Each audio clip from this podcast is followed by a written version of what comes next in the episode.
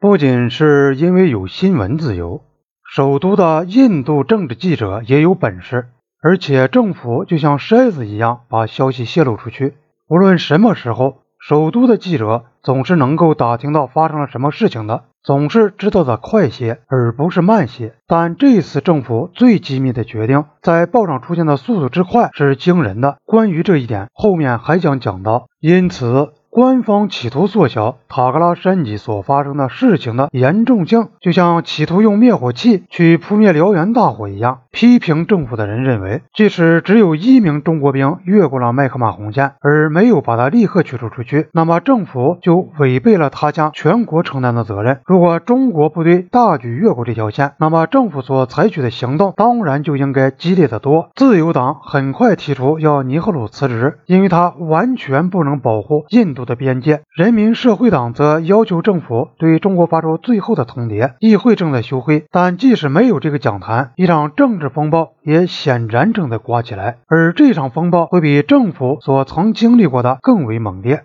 议会里的反对党当然是一片狂呼，然而危险的是。国大党人对所谓的中国再次无端的蛮横的侵略，同样的表示愤慨，对政府所采取的对策也同样的越来越感到不耐烦。政府的发言人和官员们后来同记者们的私下谈话又作茧自缚。他们在介绍背景情况时表示，在政府看来，印度不能对中国的挑战不闻不问。因为如果让中国部队在塔克拉山底下修筑工事驻扎下来，那么中国部队就会沿麦克马洪线全线进行一系列的这种试探和渗透活动。向记者介绍背景情况的发言人和官员们就这样含蓄地表示，政府将采取行动。之后，他们还表示，印度完全能应付塔克拉山脊下面的形势，从而使他们自己处于更加为难的境地。他们就助长了那种主张采取激烈行动的政治要求。也更促使人们指望政府会很快采取行动。文职官员们的上述表示，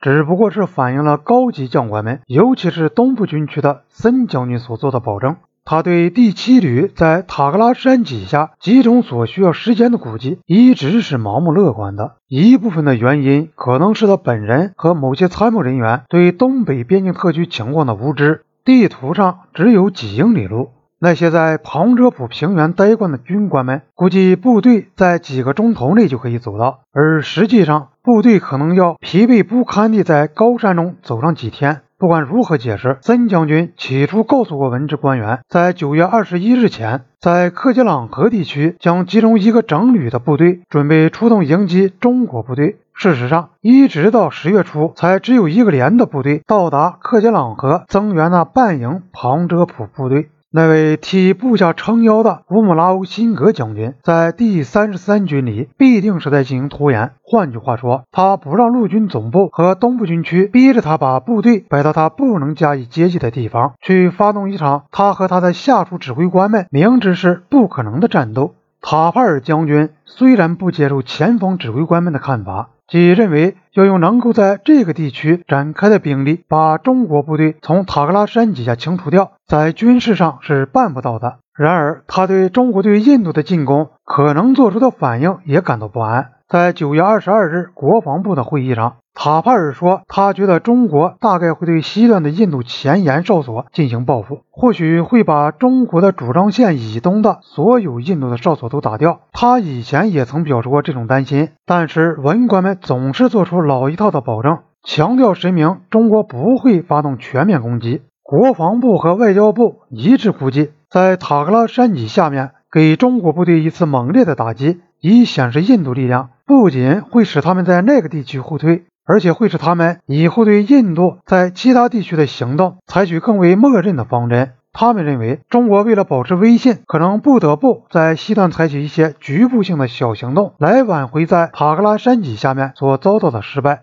一两个印度哨所，大概包括在加勒万的哨所，也许会丢掉，但为了把中国部队赶回麦克马洪线的另一边去，付出这样的代价是值得的。这种看法是在外交部研究了中国政府的语调和态度后形成的，并且为马利克所做出的估计所肯定。此外，与这种看法相吻合的是，在新德里有一种普遍的信念，认为谁也不会冒天下之大不韪而公开袭击像印度这样孜孜于和平事业的国家。中国尤其不会这样做，因为北京对印度在联合国和其他场合对他的支持是感激不尽的。